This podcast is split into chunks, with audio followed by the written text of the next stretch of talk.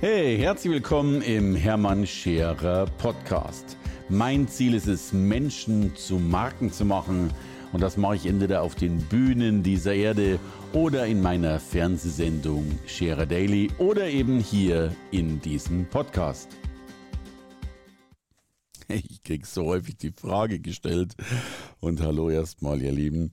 Und die Frage lautet, wie war das eigentlich bei dir? Wie bist du von ja, null auf mittlerweile achtstellig gekommen? Was hast du getan, damit du äh, diese Umsätze so reinbringst? Und wie hat sich das so von, von nichts, von gar nichts eben auf das entwickelt? Das ist natürlich eine lange Reise, aber natürlich könnte man die Reise äh, von von null auf, auf was weiß ich, auf über 10 Millionen oder 12 Millionen tatsächlich äh, nennen.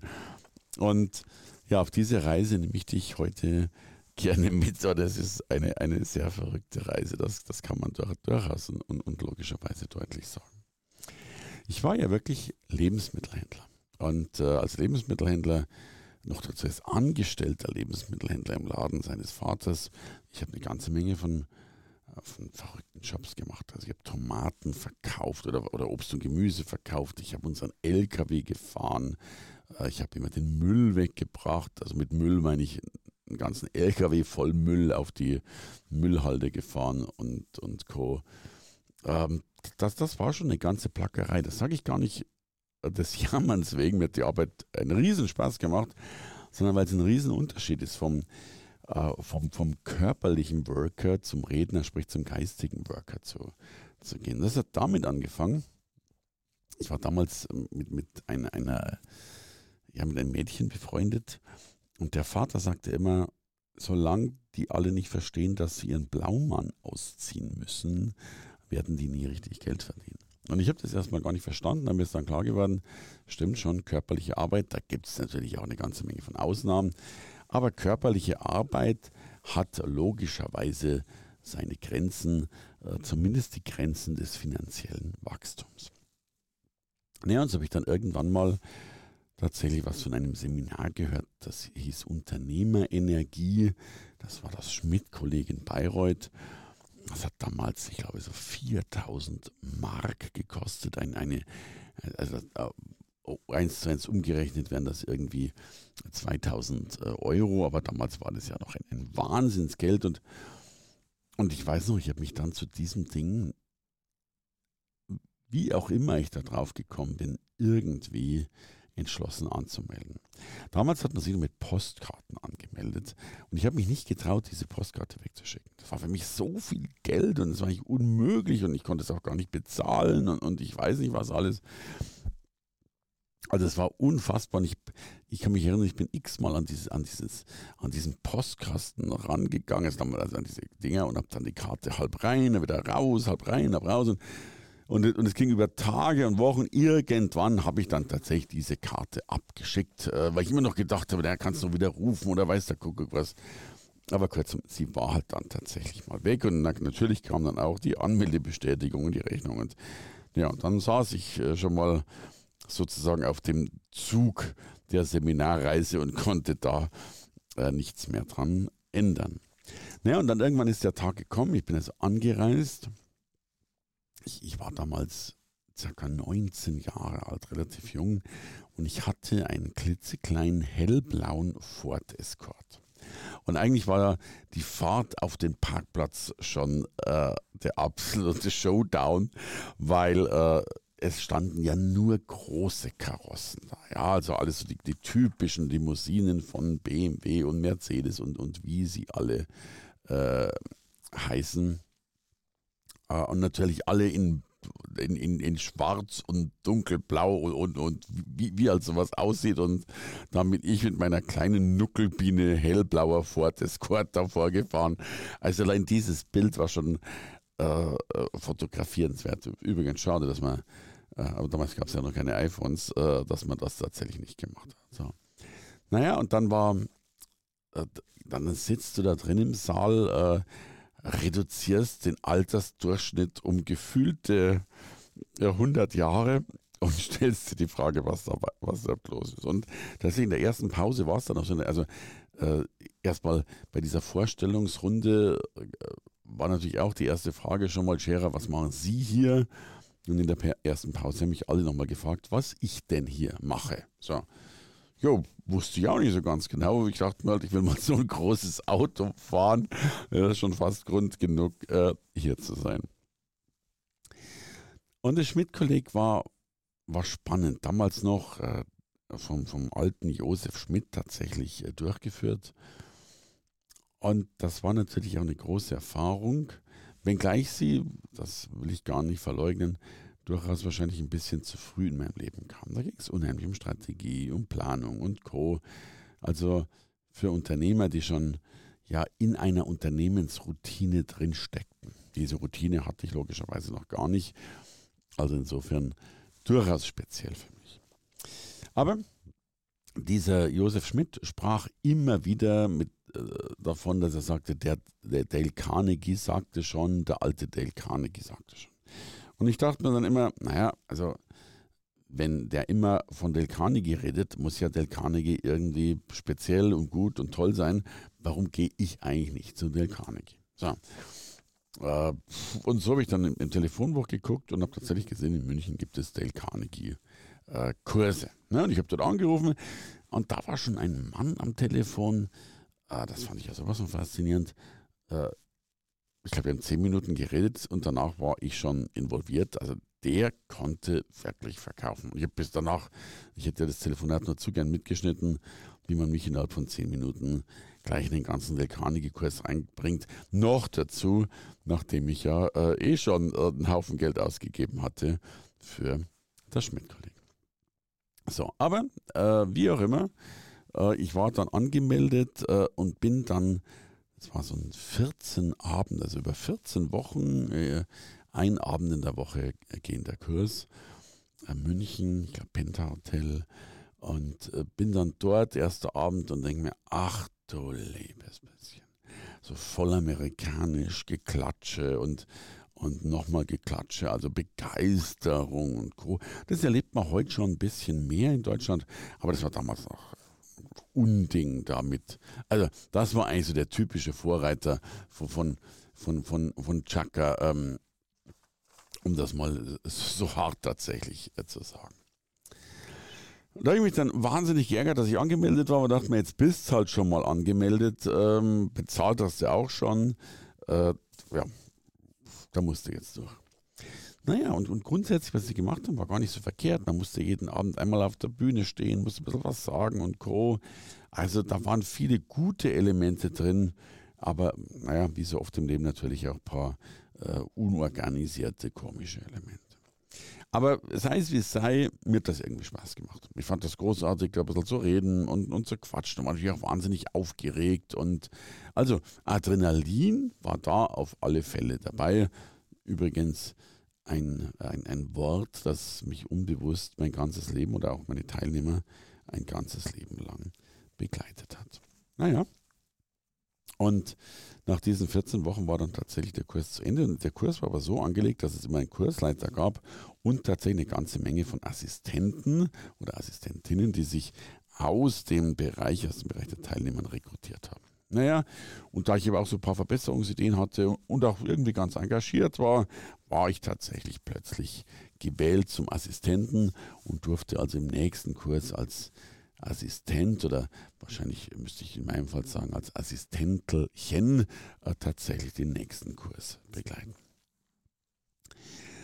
Naja, und da habe ich dann gemerkt, dass, dass da, dass wir alle keinen Plan hatten. Also die, wir, wir hatten zwar so eine Mini-Assistentenschulung, aber, aber eigentlich standen wir so an den ersten Abenden dann eigentlich da und wussten überhaupt nicht, was wir tun sollten und ob, ob nach vorne gehen und nach hinten gehen und, und so weiter. Also habe ich mir eine Checkliste gemacht. Ich bin ja eh vergesslich, dachte mir, komm, schreibst du mal zusammen, was an solchen Abenden zu beachten ist. Und plötzlich hat sich eine Checkliste für Abend 1, eine Checkliste für Abend 2 und eine Checkliste für Abend 3 und eine Checkliste für überhaupt und eine Checkliste für das Material. Zack. So. Ich habe das Ding zusammengebunden und plötzlich war es keine Checkliste mehr, sondern das Assistentenhandbuch. Und, und damit war ich der erste Assistent, der ein Assistentenhandbuch hatte. Äh, logisch, ich bin sofort wieder zum Assistent gewählt worden, weil auch alle dieses Buch haben wollten, weil alle auch diese Checkliste haben wollten. Äh, und so bin ich äh, sofort im Kurs nochmal Assistent geworden, also im Folgekurs. Naja, und dann im Folgefolgekurs plötzlich schon, das gab es dann auch, leitender Assistent, weil ich einfach, und, und, ich meine, es ist so herrlich, und das ist für mich so dieses, äh, dieses schöne, weil es so kleine Schritte waren, aber es gab kein Team und gar keinen Assistenten mit einem Assistentenhandbuch. Naja, und ich war der Einzige in Deutschland, der sowas hatte. Äh, und, und natürlich ist das Buch dann besser geworden. Da waren es keine zwölf Seiten mehr, sondern, äh, was weiß ich, 30 Seiten und, und, und, und. Also, irgendwann war ich tatsächlich äh, leitender Assistent. So, und jetzt wird es natürlich spannend. Irgendwann ging dann die Karriereleiter äh, ziemlich weiter, weil am Schluss hat man sich die Frage gestellt, äh, wie es denn weiter? Und tatsächlich hat äh, dann der Mann, der mir am Telefon damals alles verkauft hat, mich tatsächlich als, als Trainer vorgeschlagen. Trainerausbildung war da gar nicht so leicht, weil die musste von Amerika aus genehmigt werden, die musste in einem anderen Lizenzgebiet stattfinden und und und. Und ich war ja aus Bayern, äh, musste die aber dann zum Beispiel bei einem anderen Trainer, Trainer, da gab es nur zwei Stück in Deutschland, das waren zwar 80 Trainer in Deutschland, aber nur zwei, die diese Lizenz hatten, andere Trainer auszubilden in dem Bereich. Naja, und so habe ich dann mit, mit viel Hick und Hack und hin und her tatsächlich meine Trainerausbildung äh, in, äh, in Frankfurt gemacht und bin dann tatsächlich Dale Carnegie Trainer geworden. Ein Riesending natürlich und Gott, ich war aufgeregt wie verrückt und da gab es Vorauswahl in Hamburg und war ich gut genug und war ich jung genug und, und ich war immer, ich war wirklich fast immer dabei, glaube ich, ganz kurz davor rausgeschmissen zu werden. Also, oder, oder rausgeschmissen ist ein hartes Wort. Ähm, nicht weiterzukommen, muss man sagen. Das lag einfach daran, dass ich, ich bin kein Naturtalent. Ähm, ich, ich muss mir, musste, und es ist heute noch so, ich muss mir viele Dinge erarbeiten.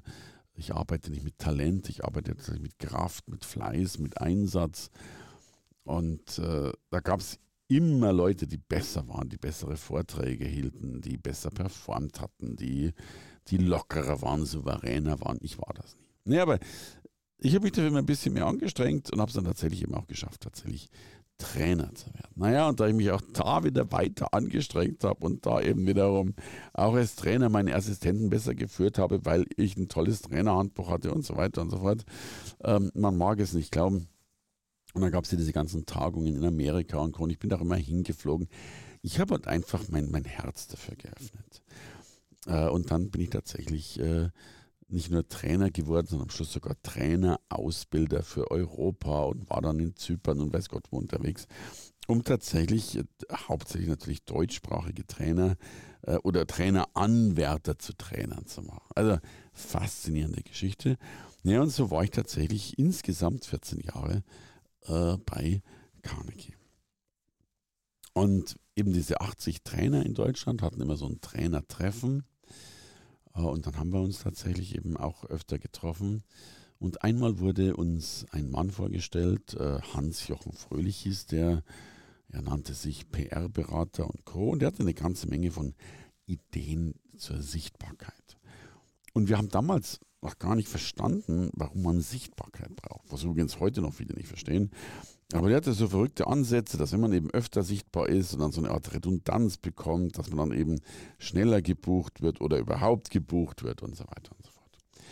Und alle von uns 80 haben ja das irgendwo mitgenommen, mitgehört, aber auch nicht weiter ernst genommen.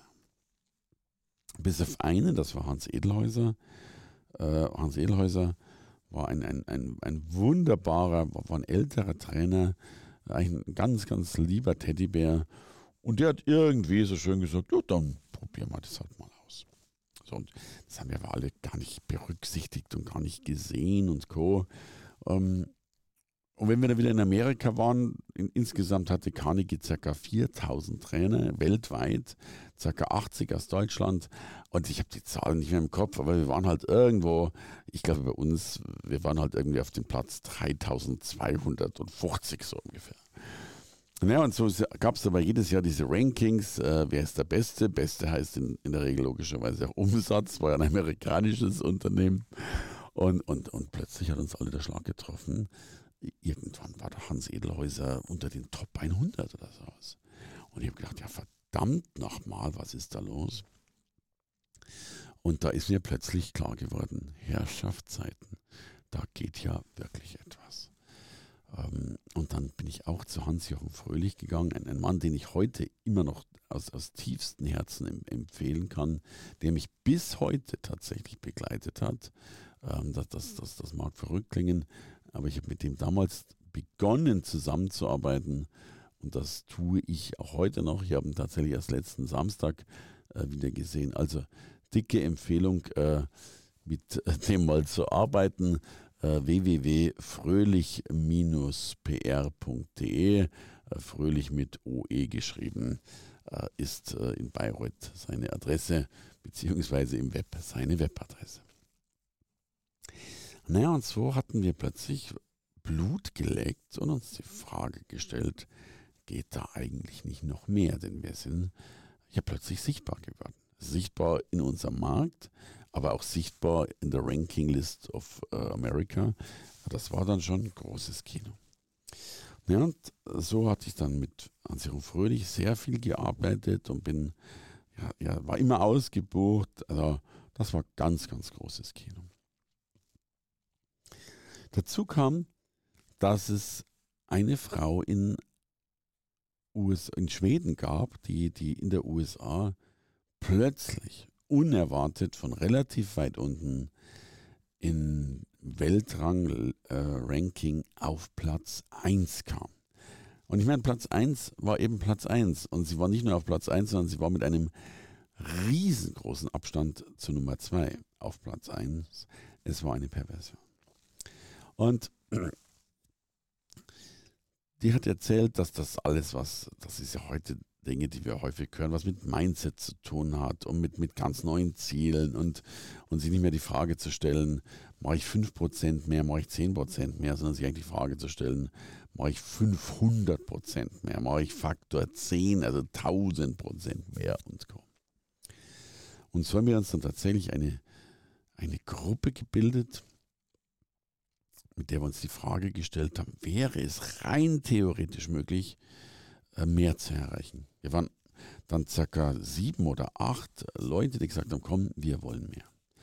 Und da war natürlich die Frage, was wollen wir denn eigentlich mehr und was ist so das Ziel jedes Einzelnen in dieser Gruppe? Und wir haben dann in den ersten ein, zwei Treffen festgelegt, wo wir eigentlich hinwollen. Und tatsächlich kam dann dieses Ziel auf, als, als, als Trainer pro Person wohlgemerkt, äh, eine Million im Jahr zu machen. Eine unvorstellbare hohe Summe, ähm, die das tatsächlich dazu geführt hatte, dass sich die Gruppe aufgelöst hatte, weil äh, diejenigen, und ich gehörte dazu, diejenigen, die an sowas geglaubt haben, als, als, als vollkommene Fantasten abgestempelt wurden. Wir hatten damals, was hatten wir Umsatz? 100.000, 150.000, 200.000, aber eben nicht eine Million, logischerweise. Also die Million war Lichtjahre davon entfernt. So, und plötzlich gab es aber die Gruppe nicht mehr, weil keiner, beziehungsweise nur insgesamt zwei, äh, ein Bekannter und ich daran geglaubt haben, dass das machbar ist. Tatsächlich hat sich das aber gar nicht als so leicht dargestellt. Ich habe die, ich weiß es gar nicht mehr, auch mehr oder weniger bei Del Carnegie tatsächlich erreicht, zumindest mit allen äh, Lizenzen und, und Co. Ich habe aber Unmengen davon abführen müssen, weil ich habe viel für andere Trainer erfüllt und gearbeitet, bis ich dann irgendwann diese Wahnsinnsschulden meiner Eltern noch hatte. Äh, das waren damals knapp 5 Millionen und ich war in Geldnot, obwohl ich, obwohl es mir im Vergleich zu vielen, vielen sensationell gut ging, äh, bist du halt, wenn du plötzlich eine Erbschaft von minus 5 Millionen bekommst, äh, logischerweise doch ganz schön in den Nöten. Und all das hat mich dann tatsächlich veranlasst, äh, wegzugehen vom Training, äh, wegzugehen von Del Carnegie und hinzugehen zum Speaking. Weil Training war immer dennoch ein ganzer Tag Arbeit. Äh, Training, ich hatte damals schon als Trainer einen Wahnsinn, 6000 Mark oder später 6000 Euro tatsächlich pro, pro Tag, also, also sehr, sehr viel. Ähm, aber dennoch habe ich gemerkt, da ist noch mehr Luft drin, wenn du in die Speaking-Richtung reingehst. Und so habe ich tatsächlich dann ja begonnen, so, so eine Mischung zu machen. Das war, das, das war ein bisschen Speaking, das, das war also die wenigen Aufträge, die ich hatte, das war natürlich noch ein bisschen Training, noch, alles Mögliche. Ich war ja nebenbei immer noch, darf man nicht vergessen, immer noch Lebensmittelhändler. Ähm, auch noch dazu. Also ich war, war schon multiple unterwegs, aber habe dann tatsächlich gemerkt, dass äh, Speaking ein Wahnsinn ist. Und tatsächlich ist es mir dann gelungen, nicht von heute auf morgen, aber von heute auf über, übermorgen gelungen. Tatsächlich, ich glaube, an meinem besten Jahr habe ich 276 Vorträge gehalten. Also ich war, wenn du jetzt noch rechnest, dass ich irgendwie äh, 30 Tage oder 40 Tage Urlaub hatte. Ich habe im Sommer ein bisschen mehr Urlaub gemacht, da wollte mich eh keiner hören im August und äh, auch im Dezember ein bisschen länger Urlaub gemacht. Also wenn du die Urlaubstage noch wegrechnest oder dazu rechnest, dann war ich eigentlich 330 Tage unterwegs. Was auch dazu geführt hat, dass ich, ich hatte keine eigene Wohnung mehr, also weder, weder geschweige denn Eigentum, noch nicht mal gemietet, äh, sondern habe also in Hotels gelebt, habe in so einem Boarding House, heißt das Ding, tatsächlich gelebt.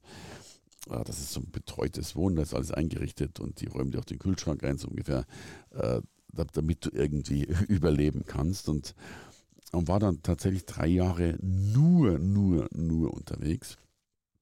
Das war also ganz enorm. Hab aber, jetzt kommt was Persönliches dazu mitgekriegt, du, du kriegst ja nie eine, eine, Partnerin. Also mir sind ja alle, alle, alle Partnerinnen immer abgehauen, weil ich habe denen immer erzählt, du, ich bin viel unterwegs, also ne, Und die meisten haben gesagt, du ist ja gar nicht schlimm, so, gar kein Problem oder Verständnis dafür und so weiter. Und das war natürlich am Anfang richtig, aber ich war ja so viel unterwegs, dass sie alle gesagt haben, Mensch, du bist ja nie zu Hause. Das geht ja gar nicht. Und so habe ich dann zumindest äh, doch wieder ein Zuhause äh, mir gesucht. Äh, ich war aber dennoch immer noch so viel gebucht, dass, dass auch das nicht viel geholfen hat. Aber, das war das Schöne, das kannst du dir relativ leicht ausrechnen, ich hatte von dem Moment an eigentlich dann jedes Jahr über eine Million Umsatz. Äh, selbst wenn du jetzt nur 100 Vorträge nimmst, A 5000 Euro und ich hatte A wesentlich mehr Vorträge und B einen höheren Tages- oder Vortragssatz, aber selbst bei 100 Vorträgen auf 5000 Euro hast du ja schon eine halbe Million. Und so bin ich tatsächlich jedes Jahr mindestens an die Million herangereicht, wenn nicht sogar die Million logischerweise überschritten. Und ich hatte ja da auch noch dann zwar kein Lebensmittelladen, aber schon eine andere Firma zusätzlich dazu gegründet. Also es war unfassbar, was, äh, was dann ging. Und das habe ich dann tatsächlich viele Jahre, über ein Jahrzehnt äh, tatsächlich durchgeführt bis mir aber auch das irgendwann mal geradezu langweilig wurde. Übrigens gar nicht so sehr die Arbeit langweilig wurde, sondern äh, ich, ich, kannte, und, und das mag arrogant klingen, aber es war natürlich die Wahrheit, ich kannte in jedem Flughafen Deutschlands jede einzelne Toilette und alles. Ja, also ich war dann viel Flieger und zwar viel, viel, viel Flieger. Es gibt ja diesen Frequent Traveler, dann gibt es den Senator und wenn du mehr im Flugzeug sitzt, äh, grob gesagt, als ein Pilot, dann wirst du bei der Lufthansa zum Horn Circle Member ernannt. Das sind die Jungs, die nicht mit dem Bus, sondern mit dem Porsche zum Flieger gefahren werden. Äh, und ich war dann tatsächlich, äh, und davon gibt es weltweit nur ganz, ganz wenige, ich war dann tatsächlich Horn Circle Member. Und dem noch nicht mal genug. Äh, ich war, glaube ich, einer der ganz, ganz wenigen, wenn nicht der Einzige, der mit Flügen innerhalb Deutschlands zum Horn Circle wurde. Also, dass natürlich Menschen Horn Circle Member werden, die alle, keine Ahnung, alle zwei Wochen nach Asien oder nach äh, USA fliegen, ist eh klar. Aber dass es so einen verrückten Kerl gab wie mich, der, der eben jeden Tag eigentlich zweimal im Flugzeug saß äh, und von A nach B und von B nach C und von C nach D und von D nach F flog, ähm, das gab es logischerweise ganz, ganz selten. Und so war ich dann also unendlich viel unterwegs. Und irgendwann, ich habe dann am Schluss auch äh, logischerweise Kinder bekommen, habe ich dann beschlossen, halt doch ein bisschen ruhiger zu machen. Und in dieser Zeit gab es so viele Menschen, die gesagt haben, Mensch, du bist so als Redner so viel gebucht, wie geht das, was machst du? Und dann habe ich das erklärt und, und, immer wieder erklärt und habe das in Einzelberatungen gemacht und am Schluss hat sich plötzlich so viele Menschen und so viele Einzelberatungen, dass ich daraus wiederum ein Programm gemacht habe, was logischerweise Goldprogramm heißt, äh, weil äh, eben der Spruch macht eine Marke zu Gold. Und da erkläre ich oder erklärte ich ursprünglich nur Rednern, wie der Rednermarkt geht. Heute erkläre ich immer noch Rednern, wie sie Top-Redner werden, aber auch Coaches, Beratern, Freiberuflern, Heilpraktiker, Heilberufer. Also alle Menschen, die, die irgendwo oder die etwas mit sich zu tun haben, also die selbst als, als Markengesicht, wenn du willst, dastehen. Und das tut ja heute nahezu fast jeder, ähm, die, die eben noch sichtbarer, noch erfolgreicher werden. Ja, und schon war die nächste Hürde da, äh, denn damit war plötzlich eine Million ja, ja fast in die Vergangenheit gerückt. Äh, und plötzlich war das nächste Ziel zar. Und das habe ich noch nicht mal angestrebt, sondern es hat sich tatsächlich irgendwie so ergeben. Plötzlich stehst du vor 10 Millionen Umsatz, weil du so eine hohe Nachfrage hast, weil alle das erleben wollen. Äh, weil, und das ist ja das Schöne, weil eben nachweislich sichtbar wurde, dass das funktioniert hat. Es gibt ja bei den Speakern diese Top 100 Liste und von diesen Top 100, da bin ich logischerweise irgendwie selbst drauf, aber konnte ich tatsächlich 40 Menschen begleiten, auch auf diese Liste zu kommen. Naja, und äh, das hat sich wieder rumgesprochen, dass das ganz, ganz viele große Größen dieses Marktes irgendwann ursprünglich tatsächlich mal bei mir waren. Naja, und so hat sich dieses Unternehmen entwickelt, das heute eben das Goldprogramm anbietet und äh, ich jetzt eben bei einem, mit einem achtstelligen Umsatz tatsächlich pro Jahr zu hantieren darf. Und wer weiß, wohin die nächste Reise geht. Es bleibt immer spannend. Noch bin ich hier verortet und das ist wunderbar. Übrigens, wenn du dazu Informationen haben willst, dann schreib mir doch einfach eine E-Mail mit info.hermannscherer.com, einfach mit dem Betreff äh, Gold oder Goldinfo und dann schicke ich dir logischerweise ein, ein wunderbares, unwiderstehliches Angebot, äh, wie tatsächlich Menschen ihre Marke zu Gold machen können oder wie du äh, von diesem Wissen profitierst oder logischerweise auch Top-Speaker oder Top-Marke werden kannst. So, so war die Geschichte von null auf heute. Ich wünsche dir eine spannende Zukunft und danke fürs Reinhören. Alles Liebe. Nochmal info at hermannschira.com. Das war dein Hermann. Hey, danke fürs Reinhören in den Hermann Scherer Podcast. Mehr Infos gibt es für dich unter www.hermannscherer.com slash bonus. Und ich sage erstmal Danke fürs Zuhören.